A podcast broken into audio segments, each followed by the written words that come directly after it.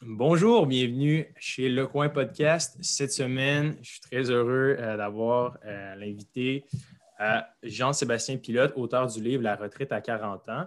Merci, JS, d'être là. C'est super gentil.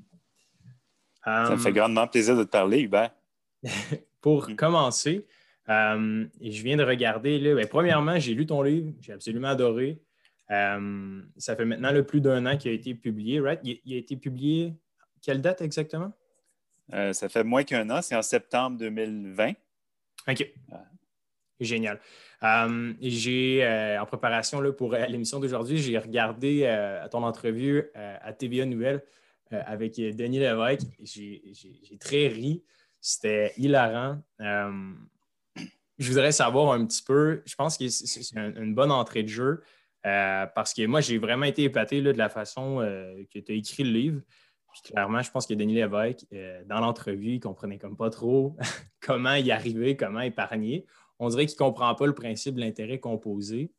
Puis euh, je voulais savoir un petit peu ton expérience euh, à l'entrevue de Denis Lévesque. Comment tu as trouvé ça, parler avec quelqu'un, clairement, il n'était pas dans ton camp, puis qu'il ne supportait comme pas vraiment la cause, on dirait.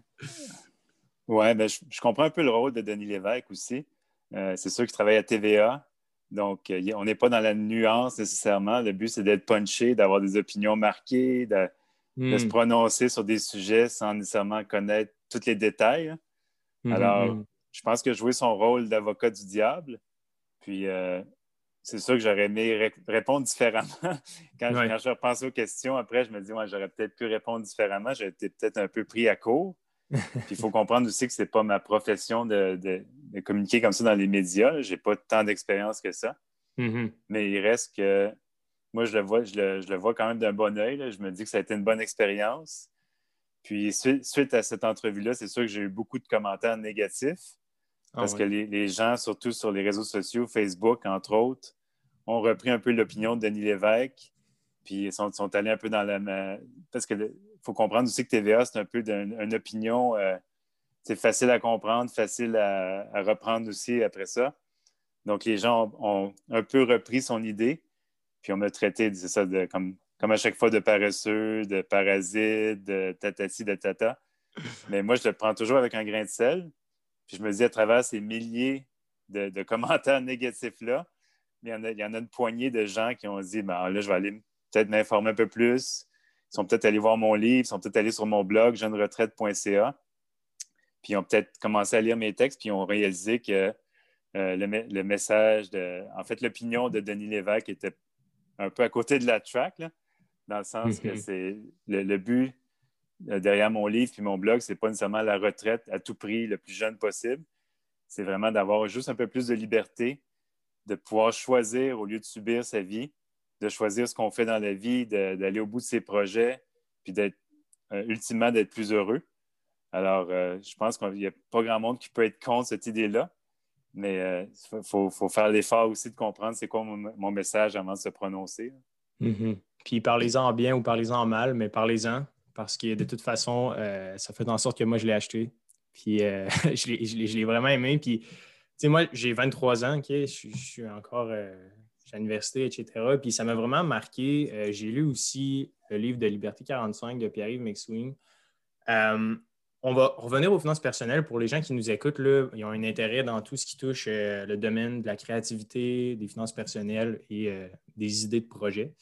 je voudrais savoir la façon que, tu t'exprimes dans tes textes. J'ai lu les deux, les deux œuvres, Pierre-Yves McSween et la tienne, et bon, clairement, c'est biaisé puis c'est juste une opinion, genre, mais j'ai vraiment aimé plus ta façon d'écrire, euh, beaucoup plus fluide, etc. Euh, je voulais savoir, quand vient le temps de créer, euh, que ce soit un texte sur ton blog ou un, livre, ton processus créatif, comment est-ce que tu l'approches au quotidien? Ben, premièrement, moi, je suis un créatif. J'ai besoin de créer tous les jours c'est essentiel pour moi que ce soit à travers le dessin, l'écriture, euh, partir un projet, une rénovation, trouver une solution à un problème. Alors ça, c'est vraiment mon état d'esprit tous les jours. Mais quand j'écris un article, c'est pas un travail pour moi. Alors, je laisse les articles venir à moi. J'ai jamais l'obligation d'écrire, contrairement à tous les journalistes euh, qui travaillent à contrat. Mm-hmm. moi, j'écris seulement quand j'en ai envie. Puis c'est ça, je laisse les articles venir vers moi. Alors, je peux rencontrer quelqu'un qui peut me partir sur un sujet, lire un livre, voir un documentaire. Puis graduellement, il y a d'autres idées qui se greffent autour de ça. Alors, puis au bout d'un mois ou deux, ben là, ça, tout ça s'accumule, puis ça crée un article. Mais c'est dans mon cas, j'ai la, chance de ne pas avoir à forcer les choses. Alors, je peux attendre que les idées viennent vers moi, puis c'est juste quand j'ai vraiment quelque chose à écrire que je le fais. Alors, je ne me force pas pour écrire. Sinon, peut-être que ce serait moins.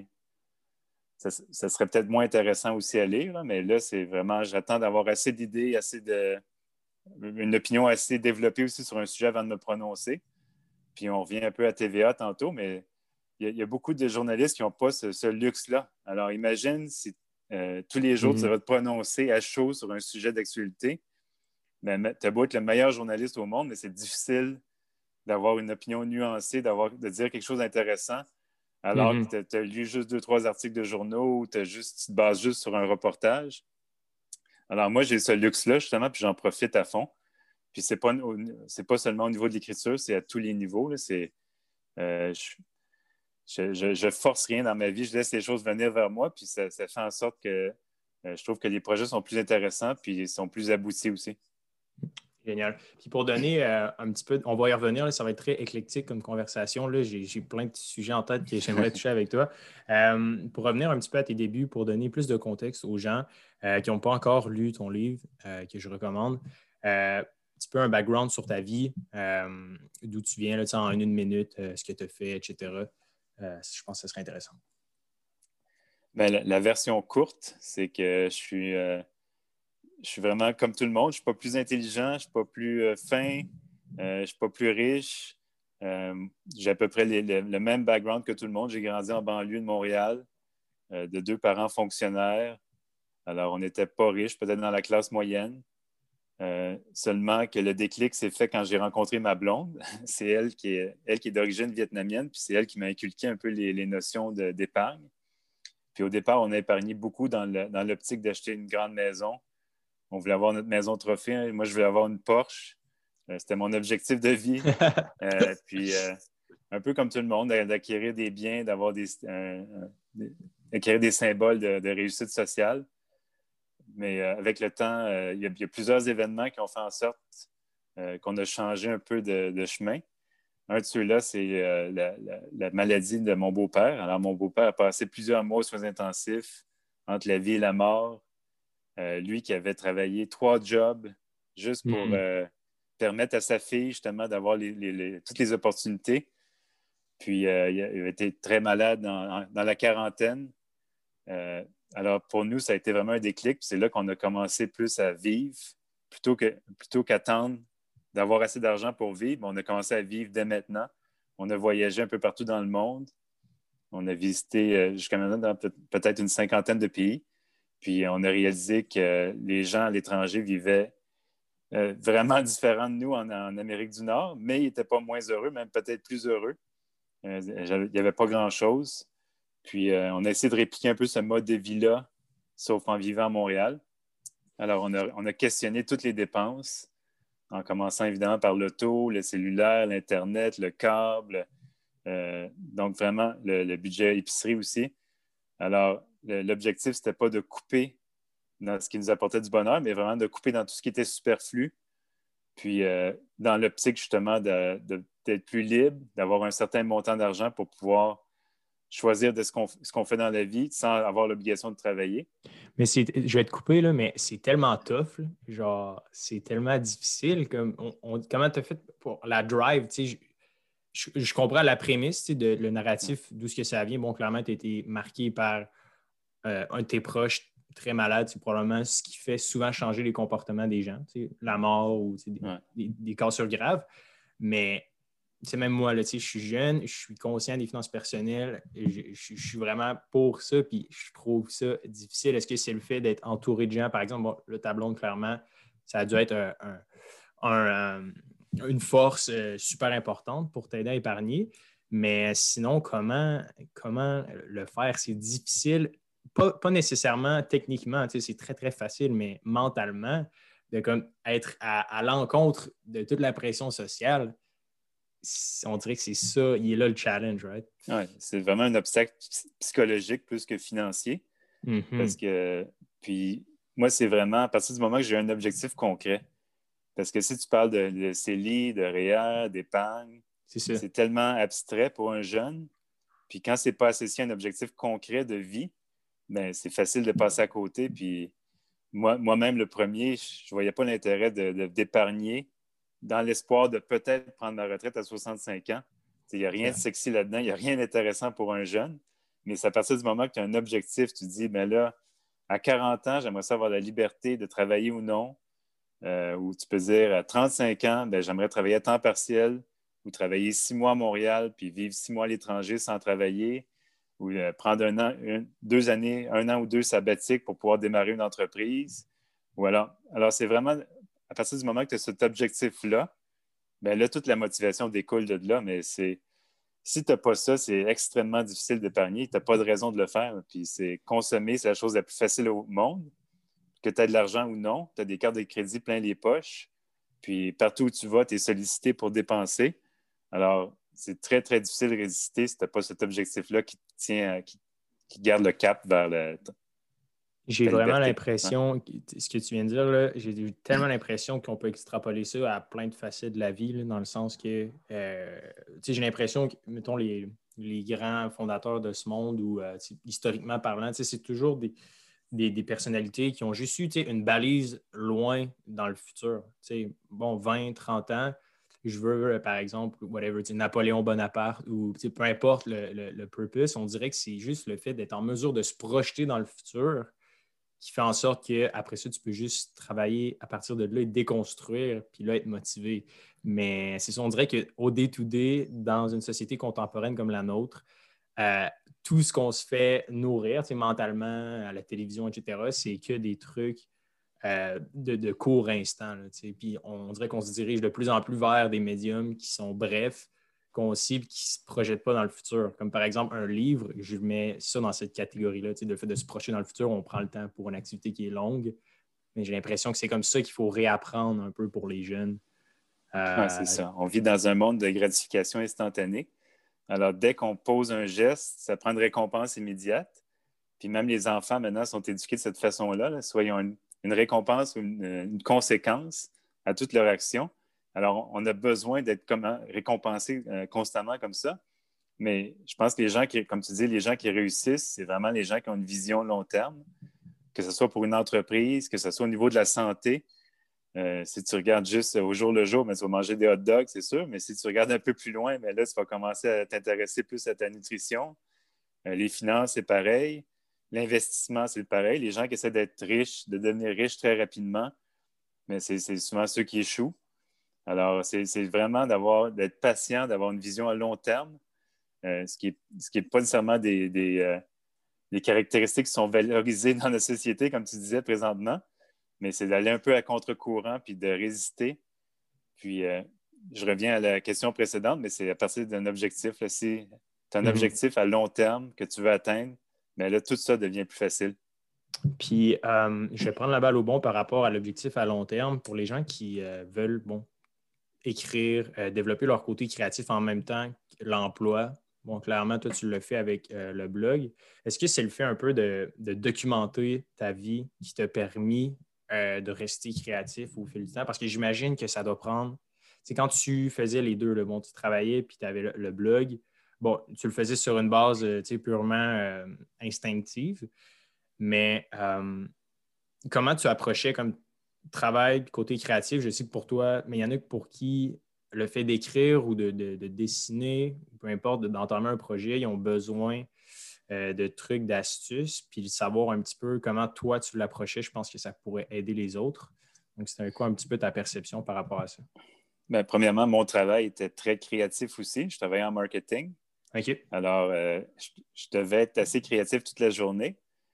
Mais puis, mais donner un conseil, franchement, je ne sais pas trop. Peut-être se garder un temps pour être improductif, entre guillemets. Parce que toute la, journée, on est toujours poussé vers la productivité toute la journée. Il faut produire quelque chose, il faut faire quelque chose, il faut accomplir une tâche. Mais la créativité, c'est pas ça. C'est dans les moments euh, où tu fais rien, justement, que tu es le plus créatif. Dans le sens que quand si tu te gardes, disons, deux heures par soir, tu dis là, j'ai rien à mon horaire, j'ai rien à créer, je peux faire tout ce que je veux. Mais peut-être que les deux, trois premiers soirs, tu vas regarder la télé, tu vas regarder un film, mais après un certain temps, tu vas prendre ce temps-là pour euh, peut-être créer quelque chose de nouveau, peut-être penser quelque chose de nouveau. Alors, moi, ce que je, ce que je conseillerais peut-être euh, aux gens qui n'ont peut-être pas le temps dans leur day-to-day d'être créatifs, c'est peut-être de garder un moment comme ça dans la journée où il n'y a aucun, aucun euh, impératif de productivité. Alors, c'est vraiment un moment pendant lequel tu peux faire ce que tu veux. Si tu as le goût de faire un barbeau, dessiner, puis la créativité, ça part de là. Ce n'est pas pas quelque chose qui est structuré. C'est quelque chose qui part d'un point A, puis après ça, tu vas pivoter vers un point B, vers un point C, vers un point. Puis là, c'est là que ça va t'amener à quelque chose d'intéressant, mais c'est n'est pas nécessairement intéressant dès le départ. Il faut que tu partes sur quelque chose, que ce soit quelque chose d'insignifiant ou n'importe quoi. comme je disais, faire un petit dessin, faire un, petit, un, plan d'affaires sur une napkin ou n'importe quoi. Puis ce point de, de part-là devient un peu la semence pour quelque chose de plus gros. Mais je pense qu'il ne faut pas le forcer. Je pense que ce serait peut-être ça l'idée derrière tout ce que je viens de dire, c'est de ne pas forcer les choses. Juste, juste de, se garder un temps pour être improductif, puis de laisser les choses venir vers soi. Génial. Je pense que ça marche. Pour euh, moi aussi, je suis quand même, j'ai un milieu assez euh, créatif. J'étudie à la base en design. Euh, puis clairement, c'est dans les, moments les plus mondains où, où ce qu'on ne l'attend pas. C'est vraiment quand, quand on ne travaille pas à la tâche, de créer, euh, peu importe le projet, qu'on a les meilleures idées, tout simplement. si, tu t'assois à ton bureau et tu dis là, je vais créer quelque chose, c'est normalement, c'est pas à ce moment-là que ça arrive. Non, ça va être terrible. Puis c'est, tu te permets de faire d'autres choses, quelque chose que tu n'as jamais fait. Euh, je sais pas, c'est une nouvelle activité, de, de t'intéresser à un nouveau sujet, mais c'est peut-être à partir de ce moment-là que ça va, ça va comme ouvrir un nouvel espace dans ton cerveau, puis ça va t'amener à d'autres choses. Mm-hmm. Tu as parlé un petit peu de ton travail euh, en marketing. Euh, tu faisais quoi exactement? Euh, moi, j'étais responsable du commerce en ligne. Alors, en fin de carrière, j'étais responsable d'un site e-commerce oh, nice. pour une entreprise de mode. Puis avant ça, j'ai occupé à peu près toutes les fonctions marketing. J'ai été designer web, j'ai été euh, euh, j'ai écrit du contenu, j'ai euh, fait du SEO, Search Engine Optimization. j'ai fait du marketing, en tout cas web. J'ai fait à peu près toutes les tâches de marketing web possibles. Nice. Puis est-ce que tu avais étudié là-dedans? oui, j'avais étudié en gestion informatique à l'université. Puis à l'époque, à l'époque, le e-commerce, c'était la nouvelle affaire. Oui, mais c'est ça, tu dois, quand même, tu dois être un early adopter. C'est ça, c'est un nouveau programme. Même, j'étais la, première cohorte à graduer de ce programme-là. Ah ouais. Puis, euh, puis c'est un peu un regret que j'ai maintenant parce qu'il euh, il y avait tellement d'opportunités à cette époque-là au niveau du e-commerce. Puis moi, j'ai décidé d'aller plutôt dans le monde corporatif, travailler du 9 à 5. Mais, j'aurais pu faire, en tant que créatif, j'aurais pu faire tellement d'autres choses. Puis si tu, recules dans les années 2000, tu pouvais démarrer à peu près n'importe quoi en ligne, puis tu avais un certain succès. Même quelqu'un qui faisait juste du design web en HTML pouvait vendre des sites web à 50, 60, 70 000 Wow. Même à des petites entreprises. Alors, tu en fais, en fais quelques-uns comme ça par année, puis tu es bien là, mais je veux j'ai un peu raté cette opportunité-là, mais ça m'amenait à d'autres choses aussi. Hein. C'est vraiment, ouais, ça devait être euh, tellement cool dans, les débuts des années 2000. Euh, puis actuellement, c'est bon, clairement, je pense que tu as, clairement l'atout d'être en mesure de voir un petit peu plus les choses de façon holistique, de zoom out un peu. Je pense que c'est un de tes atouts que tu as développé au fil du temps. Actuellement, bon, dans les années 2000, ça aurait pu être intéressant. Euh, il y a beaucoup de jeunes qui nous écoutent. Euh, est-ce que tu trouves qu'il y, a des idées ou des marchés que tu trouves qui ont un bon potentiel pour partir un side hustle ou quelque chose comme ça actuellement? Est-ce que tu as des, des, industries que tu trouves intéressantes qui sont en développement ou... Euh? C'est sûr qu'il faut aller dans des niches parce que les, fruits, les low-hanging fruits ont déjà été euh, récoltés.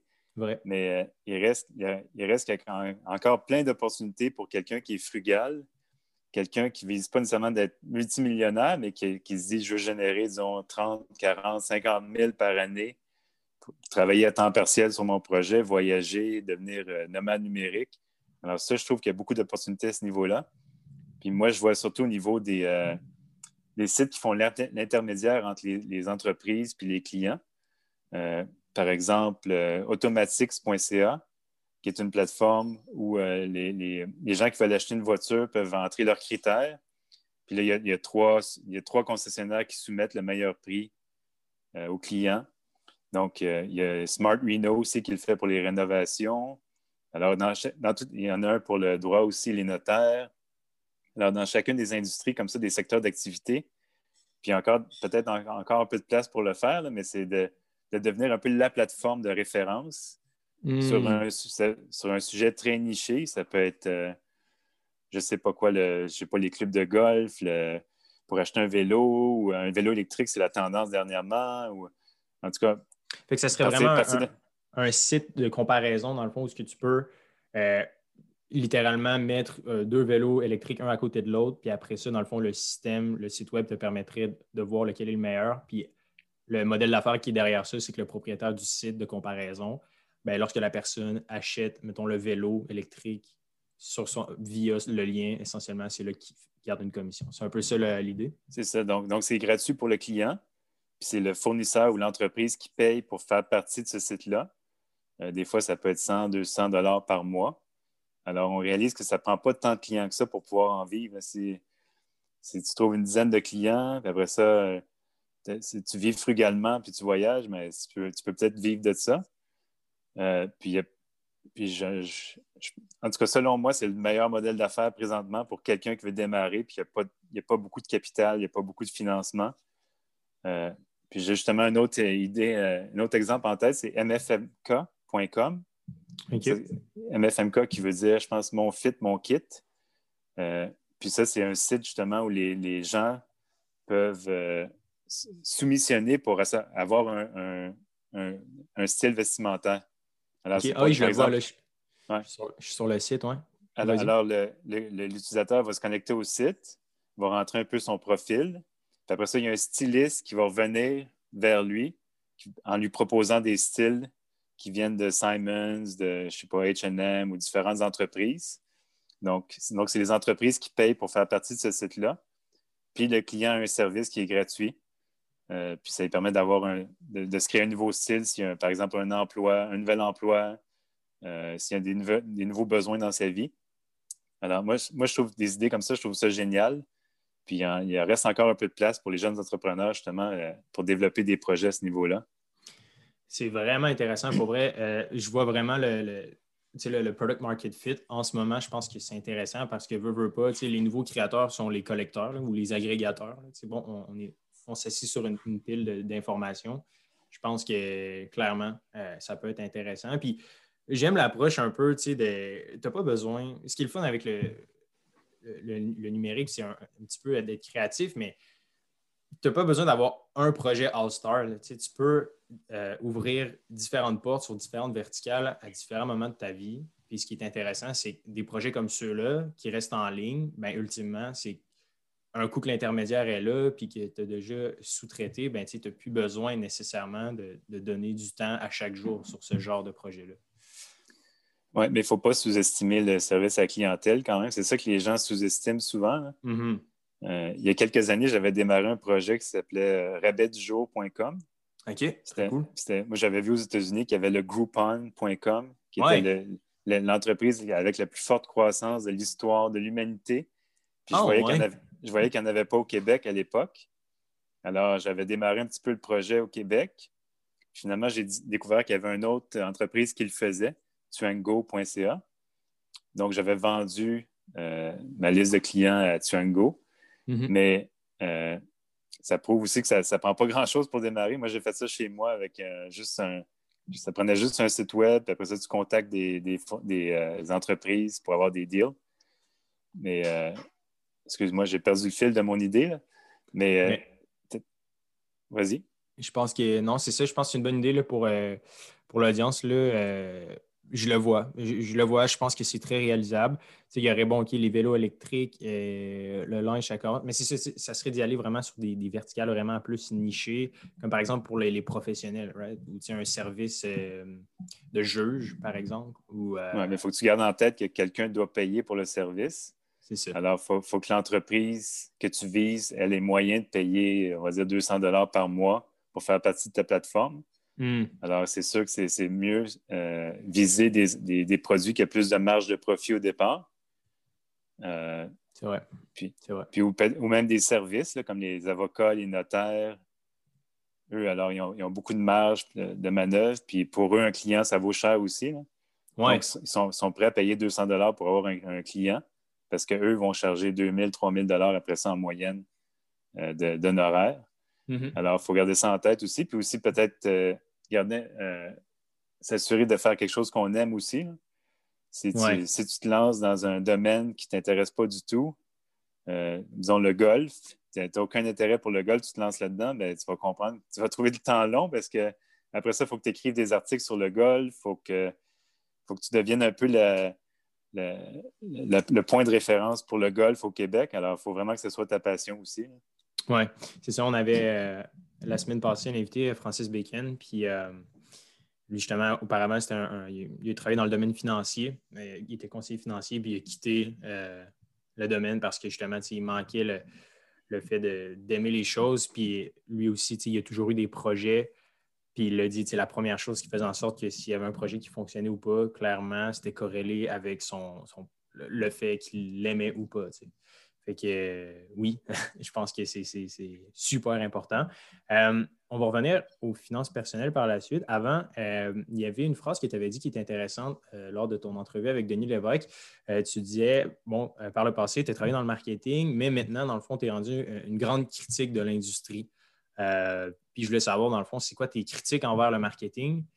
Puis pourquoi, dans le fond, tu es, un peu révolté par la chose?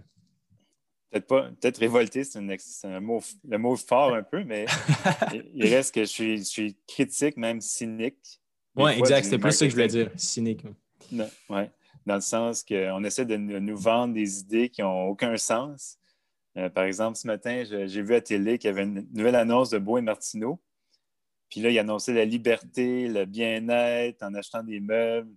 Mais moi, honnêtement, je trouve ça, premièrement, poche comme marketing parce que c'est tellement ridicule que c'est nul. Puis, ensuite de ça, c'est ça n'a aucune valeur pour personne. C'est, le mensonge est tellement gros que ça, devient une joke. Mm-hmm. Mais c'est dans ce sens-là. Puis moi, étant donné que j'ai travaillé 14 ans dans le marketing, ben, je, réalise toutes les, un peu les, tactiques qu'ils utilisent maintenant. Puis le pire, c'est que ça fonctionne. Des, des gens qui sont bien éduqués, euh, qui sont intelligents, qui sont informés, mais tu peux, tu peux euh, faire un emballage sur un produit en disant que c'est. Euh, ils inventent souvent ils inventent un logo bidon pour montrer que c'est écolo, que c'est sauver la planète ou quoi que ce soit. Là. Puis alors que c'est toujours des, choses qui sont complètement bidons, inventées par le marketing. Mais les, gens, les gens y croient, des gens éduqués achètent quand même ce produit-là en pensant qu'ils font quelque chose de bien mais ils ne réalisent pas que c'est juste une couche de marketing par-dessus un produit existant euh, qui est aussi néfaste pour l'environnement qu'il l'était dans le passé. Puis même mm-hmm. moi, en tant que marketeur, j'ai déjà eu à le faire. Mon patron m'a déjà demandé de mettre sur un emballage, ah de créer un logo bidon euh, pour, parce que c'était la mode de l'écologie à l'époque. Puis euh, les entreprises surfent là-dessus puis en profitent. Puis après ça, ce qui est scandaleux, c'est que les, le budget marketing est plus élevé que le budget euh, dédié à, une cause, par exemple, une fondation ou quoi que ce soit. Euh, disons, les, entreprises vont dire qu'ils vont remettre un dollar à la fondation telle et telle, alors qu'ils vont, ils vont, investir 2-3 dollars pour promouvoir cette idée-là en marketing. C'est. Alors, euh, moi, je suis très critique à ce niveau-là, puis je, trouve que les gens ne sont pas assez critiques, surtout au niveau environnemental. Je sais que c'est la mode, c'est la bonne conscience, c'est la bonne chose à faire, mais il faut quand même s'informer puis pour réaliser que la plupart de ces initiatives-là sont, sont phonies, sont bidons. c'est juste pour vendre plus de produits. Puis, donc, c'est ça, ça qui me choque le plus dernièrement, c'est que les gens tombent souvent dans, le panneau puis ils vont payer une prime vont payer plus cher pour un produit en pensant que c'est bon pour l'environnement, alors que ce n'est pas du tout le cas. Oui, c'est la, c'est la grand, c'est le, virus qui peu de gens en parlent, c'est euh, le, foutu greenwashing. Genre, c'est tellement un problème. puis, puis, tu peux pas, tu peux, pas le critiquer parce que si tu critiques, tu passes comme un anti-écolo ou un anti-ci, un anti-ça. Mais moi, je ne suis pas contre le message, contre la façon que c'est fait. Puis euh, moi, je suis pas. En tout cas, c'est très personnel, mais je, trouve qu'on met beaucoup trop d'emphase là-dessus sans nécessairement s'informer sur les, euh, les, bienfaits de ces programmes-là. Mm-hmm. C'est ça, on met, on met toutes nos, énergies sur le laisser paraître au, sur le, au lieu d'être. Ouais. Euh, au niveau du, euh, de l'industrie du, du, livre, je trouve ça quand même fascinant. par rapport à la publication de La retraite à 40 ans, est-ce que c'est toi qui s'est fait approcher par les éditions de l'homme ou comment ça fonctionne? Si quelqu'un demain voudrait écrire un livre? Bon, clairement, ça prend une bonne histoire. mais à part de ça, au niveau du modèle d'affaires, ça fonctionne comment? ben moi, c'est eux qui m'ont approché. D'ailleurs, il y a plusieurs éditeurs qui m'ont approché avant eux. Puis je ne sentais pas qu'il y avait un fit. Puis je sentais justement qu'ils faisaient juste surfer. Ils m'avaient vu à la télé, puis ils voulaient juste surfer sur la vague puis moi, je ne voyais pas d'intérêt d'écrire un livre qui résume ce que j'avais déjà dit sur mon blog. Mm-hmm. Puis c'est Catherine Bédard aux éditions de L'Homme qui m'a contacté. Puis honnêtement, je suis allé la rencontrer un peu à reculons. Mais euh, après la rencontre, je suis emballé. Je me dis, cette, fille-là, elle vit exactement comme moi, elle est frugale, elle a les mêmes principes de vie que moi. Puis elle veut, faire le, elle, veut, faire le livre pour les bonnes raisons. Puis euh, j'ai même. Euh, puis moi, la condition que j'ai donnée, c'est que le livre soit vendu le moins cher possible. Alors, le, livre qui devait être 25 euh, au départ, comme les autres livres, euh, on a réussi à le réduire, à, le descendre à 20 oh, oui. Donc, ça, c'était même, j'aurais aimé ça qu'il soit gratuit. Mais si j'avais fait un livre gratuit, je n'aurais pas atteint le même nombre de personnes, de lecteurs non plus. Ça, ça serait resté très marginal. Alors, j'avais besoin un peu de la machine québécoise pour faire la promotion. Mais ça, c'était mon impératif. Puis après ça, le modèle d'affaires, ben, c'est, honnêtement quelqu'un qui veut vivre euh, en étant auteur, vivre de, son art, c'est extrêmement difficile au Québec. Il y a peut-être une poignée d'auteurs qui le fait, mais c'est des gens très, très connus. Euh, par exemple, Pierre-Yves McSween qui vend 200 000 copies de son premier livre. Mais il faut comprendre aussi qu'il est, à à radio deux fois par jour, à télé, il est dans les magazines, il est partout. Alors, il y a beaucoup de visibilité. Euh, mais quelqu'un qui voudrait démarrer de zéro, c'est difficile parce qu'on fait 10% des ventes. Alors, dans mon cas, mon livre qui est 20 alors je fais 2 par livre. Ah ouais, c'est tout? C'est tout. Puis euh, au Québec, un best-seller, donc un livre qui, est considéré un bon vendeur, est vendu à 3000 exemplaires. Ah alors, alors ça, fait, ça fait un beau 6000 C'est un livre. Ouais. Par contre, après ça, si ton livre est à bibliothèque, il y a certains ouvrages qui sont qualifiés pour être, euh, pour être subventionnés. Alors là, tu peux recevoir quelques centaines de dollars par année si ton, si ton livre est qualifié pour être, euh, avoir les subventions. Mais reste que tu ne peux pas vivre de ça vraiment. Il faudrait que tu à moins que tu en écrives deux, trois par année, ou je ne sais pas comment, ou que tu sois très connu, ou que quelque chose, tu fasses un coup de circuit. comme, par exemple les, les femmes de Cuisine futée, on a vendu 600 000 copies. Donc, puis eux, il y avait quelque chose, il y avait une, émission de télé, ils ont fait beaucoup de promotions, mais il y avait quelque chose d'unique aussi. Mais c'est très, très, très rare que ça arrive. Puis je pense que c'est faire écrire un livre, c'est juste comme faire une carte d'affaires. C'est, dans l'optique peut-être de, de, ça de vendre des conférences ou de vendre d'autres choses. Mais juste un livre, c'est pas payant. Mm-hmm. Puis je pense que c'est ça le, la cuisine très populaire au Québec. Le magazine le plus lu de façon hebdomadaire, c'est Ricardo, à 1,8 million de lecteurs hebdomadaires. Oui, puis c'est peut-être le conseil que je donnerais, c'est faites un livre de cuisine parce que c'est le sujet le plus vendu. puis euh, tu fais des mm. belles photos, puis tu deviens coup de cœur chez une Renaud Bré, puis best-seller, c'est pas long. Hein. C'est ça, il veut, veut, pas. Bon, prendre des photos, c'est un art aussi en soi, mais ça risque de, de pondre un, œuvre écrit de 200-300 pages. J'imagine que c'est demandant. Est-ce que tu le fais euh, sur une longue période de temps? J'ai une de mes amies justement qui est en train d'écrire son premier livre. Euh, puis elle me dit que c'est super intense là-dedans tout l'été. toi, est-ce que tu l'as fait progressivement, la création de ton livre, ou c'est venu ben, Je l'ai fait en deux temps. J'ai fait, je pense, un mois vraiment intensif, tous les jours, sept jours par semaine. Parce que moi, quand je suis dans un projet, je suis vraiment absorbé. Puis j'ai donné à fond pendant un mois. J'ai écrit peut-être la moitié. Je suis parti en voyage pendant deux, mois. J'ai rien touché. J'ai même pas pensé à ça. Donc, ça revient un peu à ce qu'on disait tantôt. La créativité, ça vient justement par l'improductivité. Mais c'est cette période-là, justement, je suis parti deux mois, j'ai fait complètement d'autres choses. Je suis revenu à Montréal. C'était la pandémie qui commençait, alors j'ai pu me concentrer sur mon livre après ça au retour. Mais euh, puis au total, ça a peut-être pris, euh, je pense que j'avais calculé 60 jours de rédaction. Mais c'est intense. Moi, quand je suis dans ma bulle, je vais à la bibliothèque municipale, euh, je mange pas, je bois pas, je vais pas aux toilettes. Je peux rester assis pendant 7 heures de temps puis juste concentré sur mon, projet. Alors, c'est comme ça que, que, je fonctionne, mais c'est différent pour chacun. Mais c'est très intense mentalement, je pense. Et moi, ça m'a pris, c'est ça, 60 jours, je pense. Puis après ça, il y a, des, il y a une phase d'édition. Euh, l'éditrice euh, revoit le texte.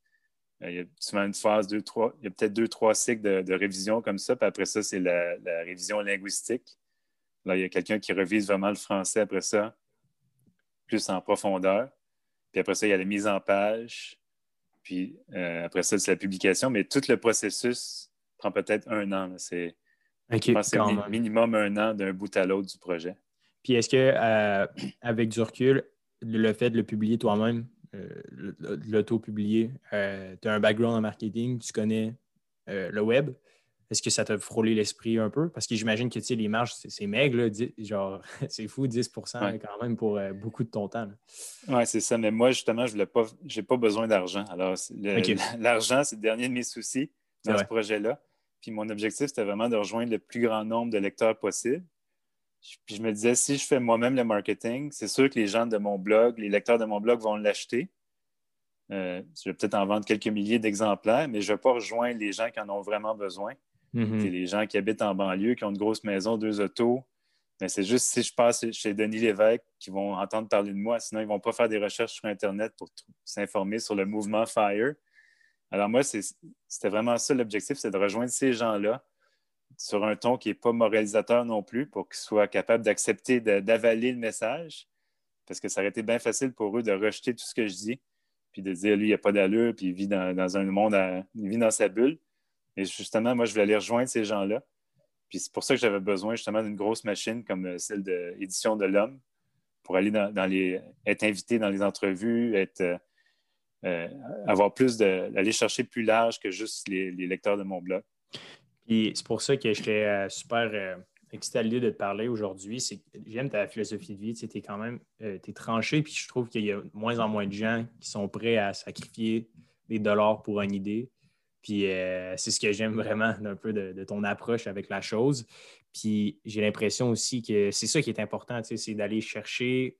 J'ai fait récemment un, bootcamp là, pour euh, des jardins où on essaie de réimaginer un petit peu le, principe de l'épargne, essentiellement. Puis moi, j'étais plus du côté du, design, mais c'est ça, c'est comment convaincre les gens avec des gros, des gros camions, avec des grosses maisons, d'essayer de les conscientiser puis de leur faire voir qu'il y a, d'autres possibilités, right?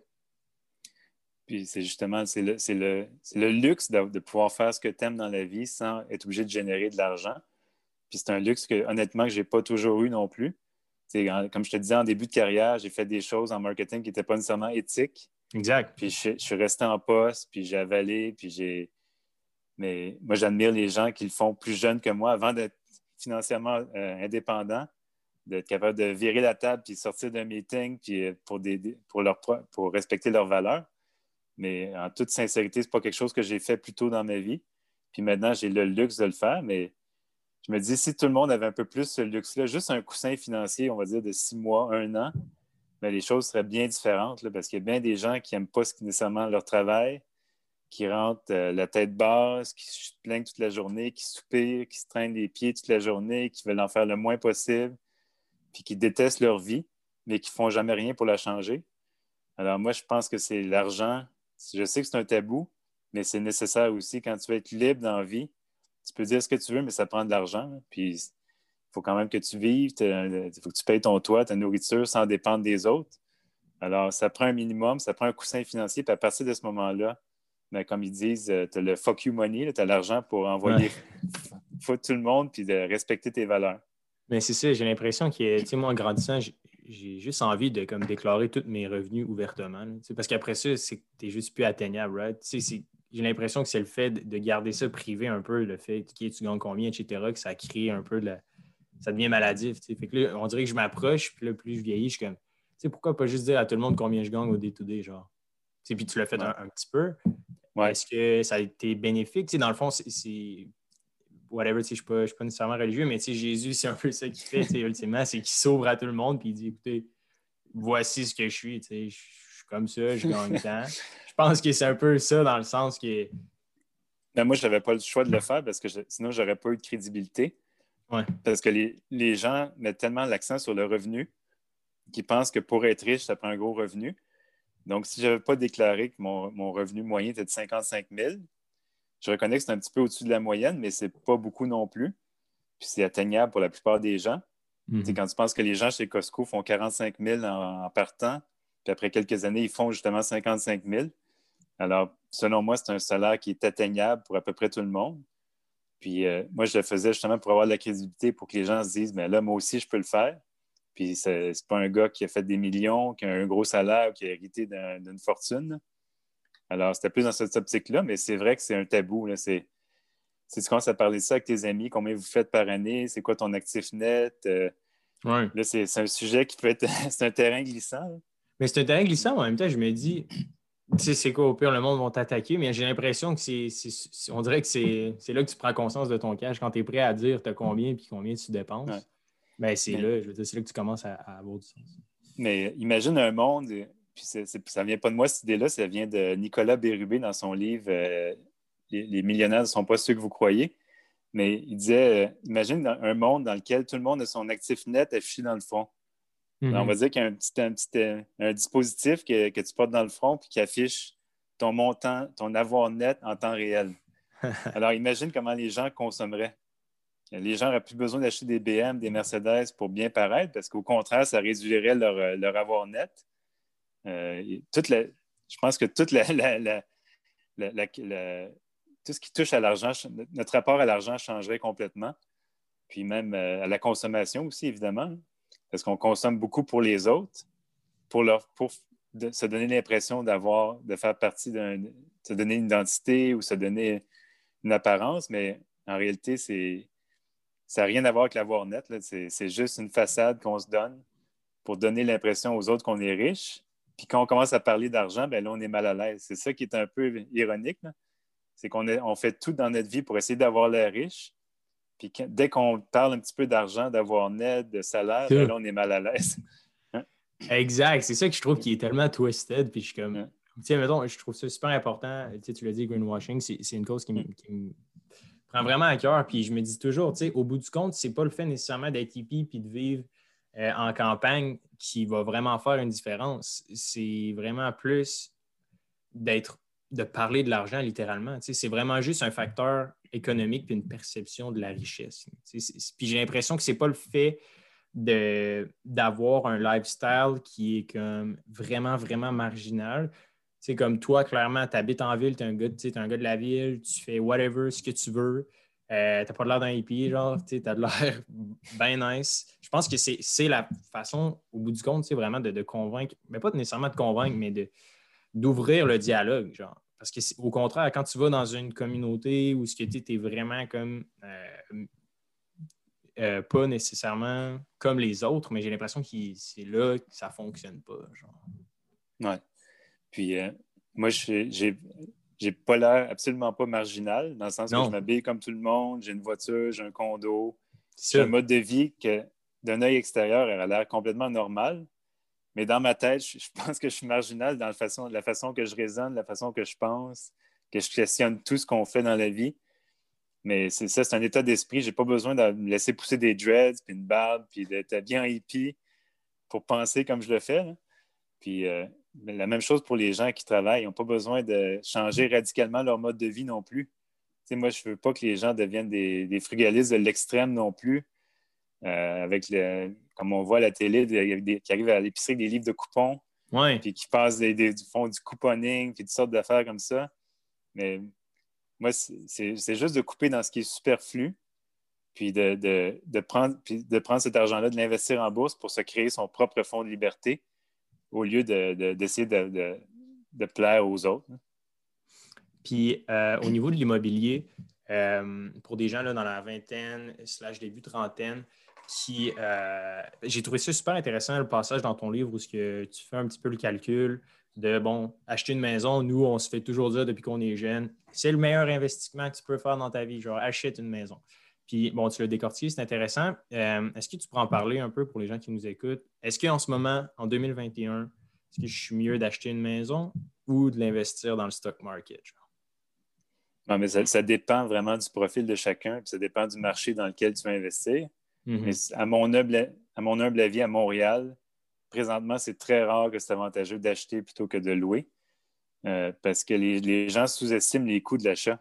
Il y a les frais de démarrage, il y a, souvent 7-8 000 en partant que tu dois dépenser, puis même les gens n'ont pas nécessairement la mise de fonds nécessaire, donc ils prennent en, plus l'assurance SCHL. Plus, je sais que le taux d'intérêt est très faible, mais il reste que tu payes quand même l'intérêt sur ce prêt-là. Puis après ça, il y a tous les frais récurrents. Euh, d'ailleurs, les frais de condo ont doublé dans plusieurs propriétés à Griffintown. Alors, les jeunes de ton âge qui achètent un condo, un beau condo à Griffintown, euh, les, frais de condo sont de 120 la première année. Deuxième année, ben là, ils se réalisent que ce n'est pas viable. Ils montent ça à 200. Troisième année, c'est rendu à 300 ah Donc, j'ai des, amis qui vivent dans ce quartier-là. Puis c'est ça, les frais de condo sont passés de 120 à 320 en, trois ans. Alors, puis les, gens sous-estiment ces coûts-là, mais il y a beaucoup de frais d'entretien. Euh, puis euh, il y a les, taxes, les taxes municipales, évidemment, qui augmentent à chaque année. Puis euh, d'un autre côté, tu as les logements. C'est sûr qu'on a, vécu une crise de logement dernièrement. Alors, c'est très difficile de trouver un logement abordable. Mais j'ai fait l'exercice justement dans le, cadre d'un article que j'ai écrit dernièrement. Puis moi, j'ai trouvé des, logements qui me convenaient parfaitement à 1000 par mois dans des beaux quartiers de Montréal. C'est sûr, il faut, être débrouillard. en, tant que frugaliste, il faut être débrouillard, il faut chercher, il faut être patient, il faut mettre beaucoup d'énergie. Puis même des fois, peut-être le, logement n'est pas nécessairement 100 à ton goût, mais tu peux dire peut-être que je vais passer un week-end à peinturer, à faire des petits travaux pour l'améliorer, mais je vais sauver 500 dollars par mois après ça pour les, prochaines années. Alors, c'est souvent des. Euh, c'est plus une question de débrouillardise, puis vraiment de volonté que d'autres choses. Mais il reste que dans certains cas, c'est avantageux d'acheter aussi. Il y a des multiplex, peut-être à l'extérieur de Montréal, qui peuvent être intéressants aussi. En plus de ça, ça génère des revenus, ça couvre tes dépenses. Euh, tu, peux, euh, tu peux effacer certaines dépenses au niveau fiscal. Alors, euh, chaque profil est différent, mais je pense que les frugalistes trouvent toujours l'opportunité, que ce soit dans l'achat ou dans la location. Moi, j'ai loué pendant 12 ans, puis j'ai finalement acheté un condo, mais il a coûté 188 000 euh, on l'a tout rénové à notre goût. On a fait nous-mêmes les travaux. Ce qui fait qu'en bout de ligne, on a un condo qui ne coûte pas cher, mais qui est quand même avantageux par rapport à la location. Puis, euh, euh, aussi, il faut considérer, ce n'est pas juste seulement financier, il y a des gens qui, sont prêts à dépenser plus d'argent pour vivre, avoir une, plus belle maison, un plus grand terrain, etc., une piscine. Puis ça, je comprends ça aussi, avec des enfants peut-être. Puis je respecte chaque décision, mais c'est juste de s'asseoir puis calculer froidement les deux options pour calculer vraiment c'est quoi les, frais réels. Puis à peu près personne qui fait ça. Ici, les gens se fient juste à l'agent immobilier puis au banquier qui va te donner plus le plus gros prêt possible sans te poser de questions. Mais ce n'est pas nécessairement les meilleurs euh, conseillers. Oui, comme Denis Lévesque qui avait l'air un peu, euh, comprenait pas un peu 4% euh, il disait que tu allais comme faire fondre ton avoir genre au fil des années. Mais clairement pas. par rapport aux 4 ben, il, juste qu'il était comme comment tu vas faire pour avoir assez si tu vis jusqu'à 90 ans? Ah. C'est juste le principe fondamental de l'intérêt composé. C'est ça. Le, but, le but pour moi, c'est de jamais toucher au capital. Alors, je fais juste euh, utiliser mon rendement en bourse pour vivre. Alors, si ça se trouve, je vais être plus riche maintenant que je, à, ma mort que je le suis maintenant. Puis même, j'ai même le risque d'être trop riche en fin de vie. alors, pour l'instant, ça fait quatre ans que je suis retraité, puis la règle de 4% fonctionne très bien. Puis c'est sûr qu'il va y avoir des crashs ou des corrections boursières qui vont arriver dans les prochaines années. Ça, c'est inévitable. Mais j'ai prévu un montant de liquidité qui couvre, on va dire, deux ans euh, de dépenses. Alors, euh, même s'il y avait une crise, je pourrais prendre ce montant-là, puis peut-être même le réinvestir en bourse alors qu'il y aura des bonnes euh, aubaines dans le marché. Un frugaliste, pour toi, c'est quoi? Ben, pour moi, c'est quelqu'un qui ne prend pas nécessairement le chemin facile. c'est quelqu'un qui est capable de se débrouiller, qui est capable de réfléchir, trouver des solutions, réparer, au lieu de juste jeter puis consommer, comme tout le monde fait. Puis je le pose souvent, frugaliste, je le pose souvent aux, cheap. Les cheap qui, vont, qui, sont des gens vraiment économes et qui vont le faire toujours aux dépens des autres. Alors, quelqu'un de cheap, il y a des travaux à faire, mais il va t'inviter parce que tu coûtes rien, puis c'est toi qui vas faire le travail à sa place. Puis là, il va, il va épargner là-dessus, mais les frugalistes, c'est pas ça. C'est des gens qui prennent les choses en main, qui se débrouillent eux-mêmes, qui trouvent des solutions. Euh, c'est des, des, gens normalement plus ingénieux, plus intelligents que la moyenne. J'aime ça. Euh, au niveau de l'entrepreneuriat, bon, c'est un terme que j'aime pas vraiment, euh, mais euh, tu n'en parles pas vraiment dans ton livre, puis je pense qu'intrinsèquement, ça fait partie de ta personnalité. Est-ce que tu l'as développé? Est-ce que dans ta famille, il y a eu d'autres entrepreneurs? Ou cette fibre-là est venue de où pour toi? Mais premièrement, je ne me considère, pas entrepreneur du tout. Je sais. Parce que, parce que si j'étais entrepreneur, j'aurais démarré un, projet quand j'avais 25 ans, comme toi, puis j'aurais jamais travaillé dans le monde corporatif, puis j'aurais, euh, j'aurais fait plein d'autres choses. Alors, je ne me considère pas comme entrepreneur. Puis d'ailleurs, dans ma, dans ma famille immédiate, il n'y a pas vraiment d'entrepreneur. Euh, je n'ai pas vraiment de modèle non plus. Alors, peut-être, que ça s'apprend aussi beaucoup comme ça. C'est peut-être... Euh, beaucoup dans le contexte dans lequel on grandit. Mais moi, je n'ai pas eu cette, chance-là. Mais euh, maintenant, je veux dire, c'est un, peu une option que je regrette de ne pas avoir prise, mais il reste que j'ai peut-être pas cette fibre-là non plus en moi. Ce n'est pas tout le monde. Là, je sais que c'est la mode d'être entrepreneur. Moi, il y a 20 ans, entrepreneur, c'était le, bas de la liste. C'est personne qui voulait être entrepreneur. Tout le monde voulait travailler dans des grandes organisations pour avoir le plus gros salaire, le plus de prestige possible ça, c'est juste, ça fait peut-être dix ans que c'est à la mode d'être entrepreneur. tout le monde veut faire son start-up. Là, je les vois des fois, les jeunes dans des cafés, ils passent leur journée au café, là, ils chattent avec les autres sur, leur, sur leur MacBook Pro, puis là, ils ont leur iPhone, puis là, ils sont sur Facebook, sur Instagram. Là, ils travaillent sur leur gros projet qui va rejoindre leurs valeurs, qui va sauver le monde. Mais je me dis, ces gens-là, ce n'est pas nécessairement des entrepreneurs non plus, c'est des, des slackers qui ne veulent pas travailler qui veulent avoir le statut d'entrepreneur, mais qui ne font pas grand-chose de leur journée, honnêtement. Alors, euh, maintenant, il y a beaucoup plus d'entrepreneurs, mais ce pas tous des vrais entrepreneurs, selon moi. Vraiment. Puis même moi, là, honnêtement, je ne me considère pas tout entrepreneur. J'ai ce mot-là, un paquet de raisons. Puis, tu sais, mettons, les entrepreneurs classiques sont genre, bon, OK, quand j'étais jeune, à 14 ans, j'avais une compagnie de tonte de pelouse, whatever. moi, je suis pas de même. J'ai des projets parce que je suis vraiment le pire employé genre, de la planète Terre. Je peux pas travailler pour personne. puis je suis vraiment incapable de me concentrer sur des choses pendant plus que deux heures. On approche là, puis j'ai comme vraiment pas le, focus pour être en mesure de, faire des tâches euh, sur une longue durée. Je pense que c'est ça, mais c'est ça, il y a l'aspect de curiosité, je pense que les gens mettent souvent dans le même panier. Tu as des projets, je pense que c'est ça qui est important, c'est de cultiver le fait de questionner, puis le fait d'être curieux, puis de se laisser un peu euh, toucher à différentes choses, outre que la job. Genre. Je pense que c'est ça qui peut être intéressant pour les autres. Mais je pense que ce n'est pas nécessairement déterminé par le focus. Parce que moi, je connais des les bons entrepreneurs que je connais sont comme toi. C'est des gens qui n'ont pas de focus, qui ont plein d'idées, ça ah leur vient en tête tout le temps, puis ils sont tout le temps en train de zigzaguer entre un projet et l'autre. Mais ça, selon moi, c'est des vrais entrepreneurs quand même. C'est pas. Mais c'est plus une question de passer à l'action. Tu sais, il y a beaucoup de gens qui. Euh, tu vas rencontrer dans un bar, je travaille sur un projet, tout le monde a un projet, tout le monde veut devenir financièrement indépendant, tout le monde veut faire ci, créer quelque chose de gros. Mais c'est des gens qui ne passent jamais à l'action.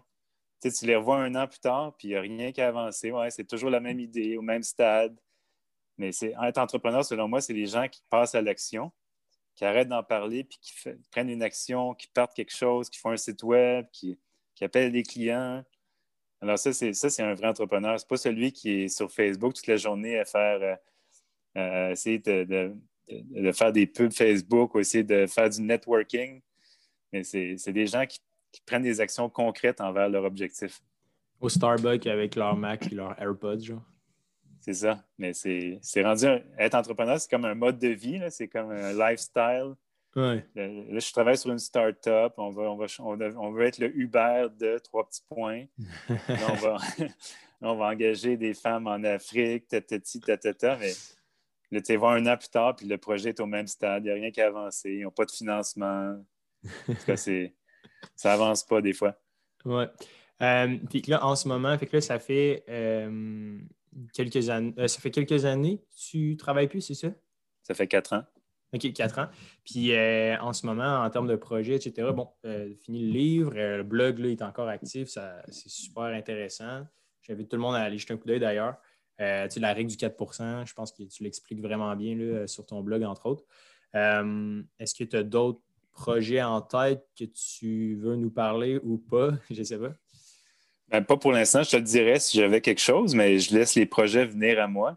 Génial. Puis peut-être euh, peut-être un jour faire un, deuxième livre, mais euh, une bande dessinée, peut-être un livre pour enfants ou euh, ça peut être n'importe quoi. Ça peut être. alors, je, laisse vraiment les choses venir à moi, puis c'est. Pour l'instant, il n'y a rien de concret. Alors, pour l'instant, je, je, passe un peu plus de temps sur mon blog. puis beaucoup. L'été à Montréal, pour moi, c'est à l'extérieur tout le temps. Alors, beaucoup d'activités à l'extérieur, de soccer, de pêche, de vélo. Nice. Puis, euh, puis euh, je profite du temps. Est-ce qu'il y a un voyage qui se prépare euh, bientôt pour toi à l'international ou?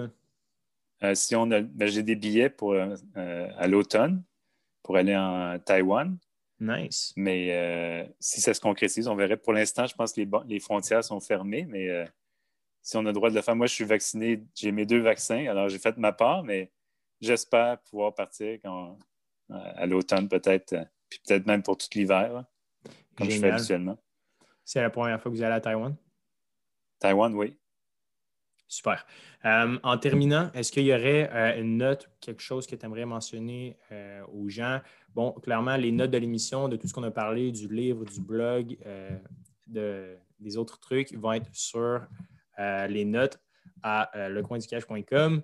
Euh, merci beaucoup, euh, Jean-Sébastien, pour ton temps. Ce fut un réel plaisir de pouvoir euh, un peu comprendre la façon que tu réfléchis et t'entendre tes projets.